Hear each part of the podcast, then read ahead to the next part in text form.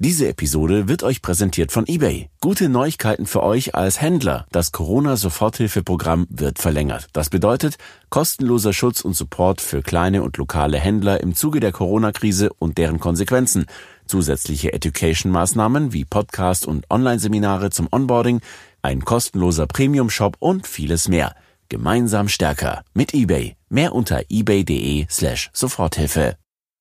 Hallo und herzlich willkommen hier beim T3N Wochenbriefing. In diesem Podcast, da geht's ja jeden Montag um alle wichtigen Digital-News, die du für den Start in die Woche brauchst. Diesmal mit E-Bikes, eBay Kleinanzeigen, Googles neuem OS und werbefreiem Surfen dank Raspberry Pi. Los geht's! Wer in einer Großstadt wohnt, der kennt es schon. Verstopfte Straßen, nerviger Verkehr, Lärm. Kein Wunder, dass in den vergangenen Jahren ein Trend zu beobachten ist, der durch die Corona-Pandemie nochmal verstärkt wird, nämlich sich einfach mal aufs Rad schwingen und zum Ziel radeln. Vor allem E-Bikes werden dabei immer beliebter. Bis Ende 2019 gab es laut Zahlen des Zweirad-Industrieverbands bereits 5,4 Millionen E-Bikes in Deutschland. Allein im vergangenen Jahr wurden 1,4 Millionen Exemplare verkauft. Das ist ein Plus von einem guten Drittel gegenüber 2018. Und jetzt kommt's, nämlich auch Gründer entdecken den E-Bike-Trend. Erst kürzlich haben die Soundcloud-Gründer sowie Jimdo-Mitgründer Christian Springhob ihr neues Startup vorgestellt. Mit Dance wollen sie das E-Bike-Abo salonfähig machen. Der Dienst startet zunächst in Berlin und soll 60 Euro im Monat kosten. Und Dance kann sich jetzt schon über Investments in Millionenhöhe freuen. 4,4 Millionen haben die drei Gründer bereits eingesammelt, aber auch andere Startups profitieren vom E-Bike-Trend. Das belgische Startup Cowboy hat kürzlich 23 Millionen Euro bekommen und der niederländische Konkurrent FunMove in diesem Jahr 12,5 Millionen Euro. Mit ihrem frischen Design setzen sich die E-Bike-Modelle der Startups von den zum Teil dann doch etwas klobig aussehenden E-Bikes aus dem Fachhandel deutlich ab. Ob das aber reicht, um gegen die etablierten Marken zu bestehen, hm, Weiß man nicht, aber vielleicht ist der Markt in Zukunft aber auch einfach groß genug für alle. Die Wirtschaftsprüfungsgesellschaft Deloitte schätzt nämlich, dass bis 2023 über 130 Millionen E-Bikes verkauft werden könnten. Mal abwarten. Nach jahrelangen Gerüchten hat sich eBay nun tatsächlich von seinem Kleinanzeigengeschäft getrennt.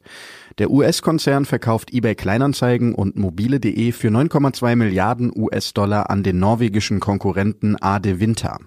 So ganz trennen konnte sich eBay aber offensichtlich dann doch nicht. Der Konzern übernimmt im Rahmen des Deals 44 Prozent der Anteile von Ade Winter und 33 Prozent der Stimmrechte. Google arbeitet an einem neuen OS namens Fuchsia, das Android zwar nicht ersetzen soll, aber durchaus als Testlabor für zukünftige Betriebssysteme taugt. Jetzt haben sich Forscher mit Fuchsia befasst und der Software eine extrem hohe Sicherheit bescheinigt. Prädikat Sicherheitsfestung. Das liegt daran, dass Fuchsia nicht mehr auf einem Linux-Kernel basiert, sondern auf einem neuen namens Zircon. Das ist ein Mikrokernel, der weniger Angriffsfläche bietet. Das Betriebssystem ist da nämlich auf Einzelkomponenten aufgeteilt, die ein eigenes virtuelles Dateisystem nutzen. Außerdem laufen sie jeweils sandboxed und nutzerseitig vom Mikrokernel getrennt.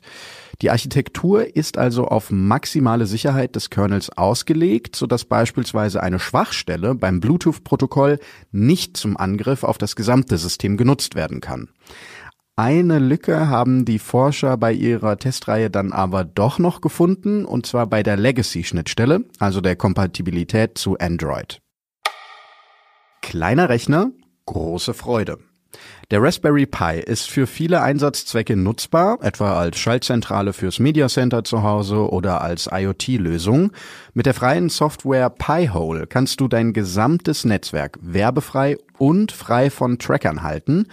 Wie das geht, das kannst du in einer Schritt-für-Schritt-Anleitung nachlesen auf t3n.de. Die Arbeitswelt kann so einiges vom Sport lernen. Beim Laufen zum Beispiel innere Ruhe. Willensstärke oder auch Durchhaltevermögen.